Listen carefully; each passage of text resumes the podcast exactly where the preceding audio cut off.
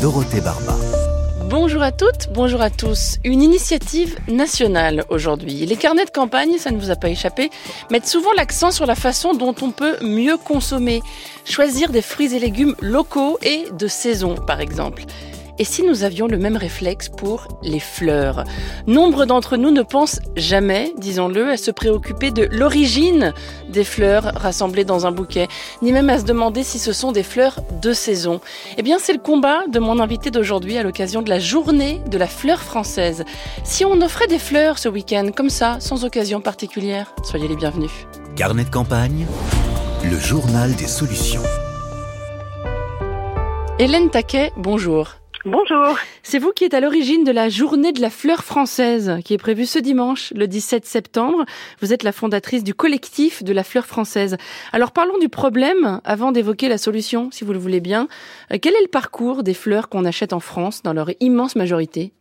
C'est plus qu'une immense majorité parce que 9 fleurs sur 10 viennent du bout du monde. Elles viennent euh, du Kenya, de Colombie par avion. Elles arrivent en Hollande où elles transitent et elles sont ensuite acheminées en France par camion. Ça veut dire que les fleurs qui arrivent sur l'état des fleuristes ont entre 4 et 6 jours. Hmm. Avec euh, évidemment des conséquences sur la qualité de la fleur, mais aussi sur son bilan carbone qui est très lourd. Hein. Oui, exactement. C'est-à-dire que sur la qualité déjà, parce que euh, pour euh, supporter ce voyage, les fleurs sont cueillies avant leur maturité, donc en bouton, très vertes, un peu comme euh, les fruits et les légumes. ensuite, elles sont presque congelées pour passer en avion cargo pour supporter le voyage. Et euh, seulement après, elle passe au marché aux fleurs, arrive dans ses camions réfrigérés encore et arrive euh, chez les fleuristes. Mm. Donc effectivement, pour la qualité, c'est quand même plus que moyen.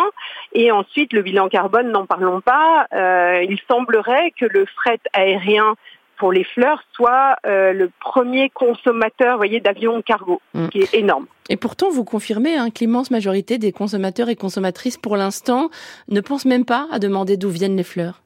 Non, mais pourquoi? Je pense que tout simplement, on se méfie pas des fleurs.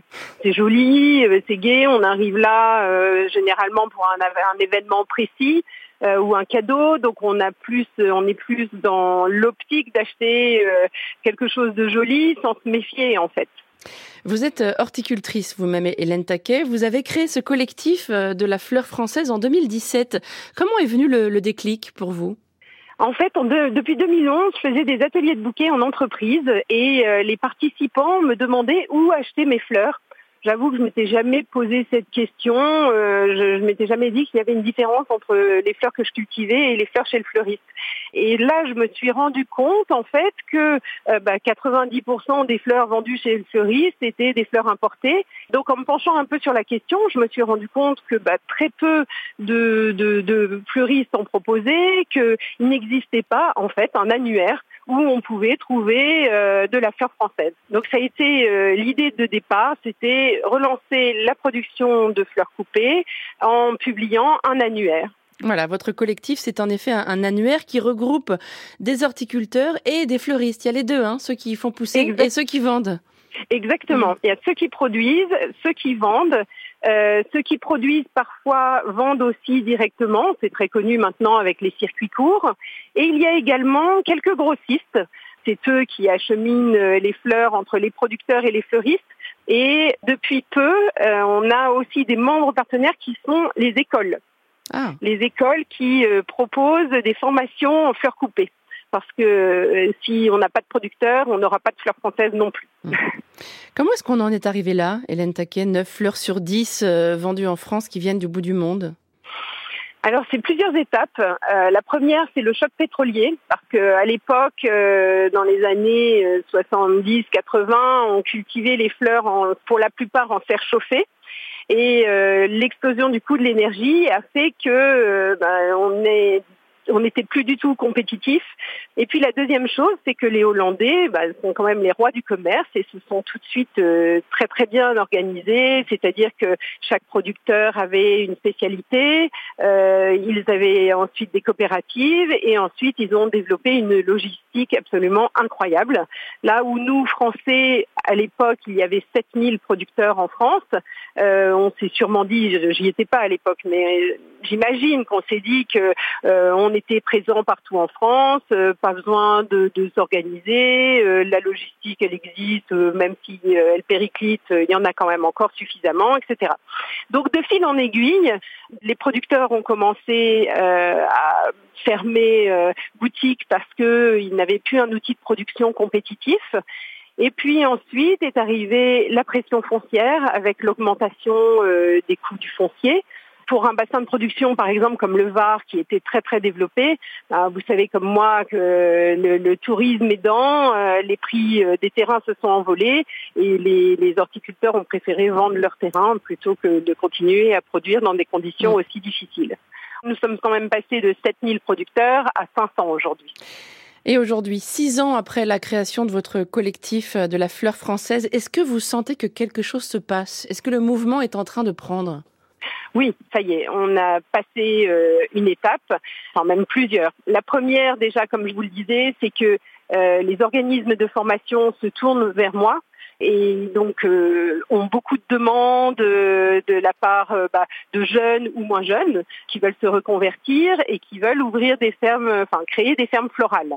Ça veut dire quand même quelque chose. Ça veut dire que si on propose plus d'offres, c'est qu'il y a plus de demandes.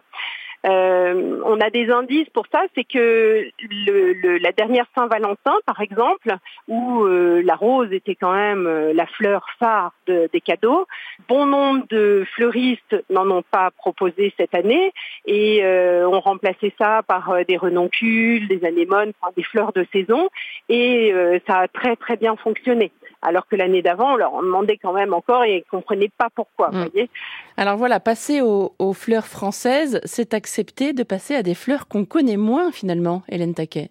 Oui, c'est ça. Alors ça, c'est presque un frein parce que c'est difficile d'arriver chez le fleuriste et de demander ben, un muflier parce que vous n'en avez jamais entendu parler. Donc ce qui fait que ben, vous demandez une rose, euh, euh, des lys, des tulipes, voyez, des pivoines, vous commandez, enfin vous demandez ce que vous connaissez.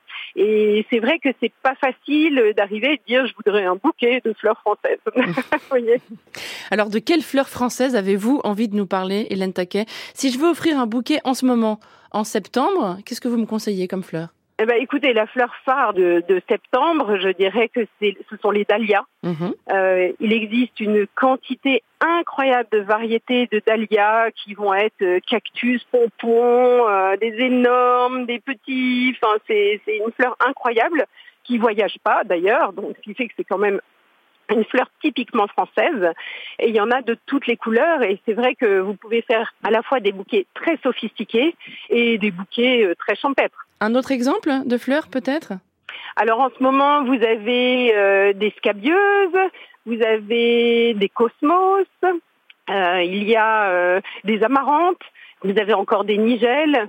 Ce qui peut être intéressant aussi, je vous parlais tout à l'heure du, du stade de cueillette, en, septembre, on commence à avoir aussi des fleurs qui montent en graines. Par exemple, vous allez avoir euh, des pavots qu'on aura eu en fleurs euh, en juillet, juin, juillet, euh, août. Et puis maintenant, elles sont en capsule, en graines, et c'est très joli aussi. Et ça, c'est quelque chose que vous pouvez avoir en France, mais que vous ne trouverez jamais à l'importation. Mm. Pareil pour les nigelles. Vous voyez, vous avez en ce moment des nigelles qui sont en graines et d'ailleurs donc que vous allez pouvoir trouver euh, en graines fraîches et que vous pourrez conserver ensuite en fleurs séchées euh, bah, jusqu'à l'année prochaine, jusqu'à ce que vous en ayez marre. Jamais marre. On devrait raisonner euh, finalement hein, avec les fleurs comme avec les fruits et légumes. C'est ce que vous dites aussi, Hélène Taquet, des produits locaux et des produits de saison. Exactement. Il faut vraiment avoir ce réflexe, surtout que quelle joie de retrouver euh, les pivoines, par exemple, euh, en mai, enfin fin mai euh, de l'année suivante. Vous voyez, mm. des pivoines toute l'année, tout de suite, ça perd son intérêt. Des pivoines pendant un mois dans l'année, oh, tout de suite, ça la rend beaucoup plus extraordinaire. Les fleurs françaises sont-elles plus chères que leurs voisines du bout du monde? Non. Même si elles nous coûtent plutôt plus cher à produire euh, parce que les coûts de main-d'œuvre sont importants en France, finalement, euh, le prix du bouquet ne s'en ressent pas vraiment. Alors si, pour des fleurs exceptionnelles que vous ne trouvez vraiment nulle par ailleurs, etc., et dont la quantité euh, va être limitée, par exemple comme les pivoines, justement. Mais, euh, mais sinon, non, un bouquet de fleurs françaises n'est pas plus cher. Et même, je vais vous dire, avec l'explosion du coût de l'énergie et du transport en ce moment, il est même moins cher que les fleurs étrangères.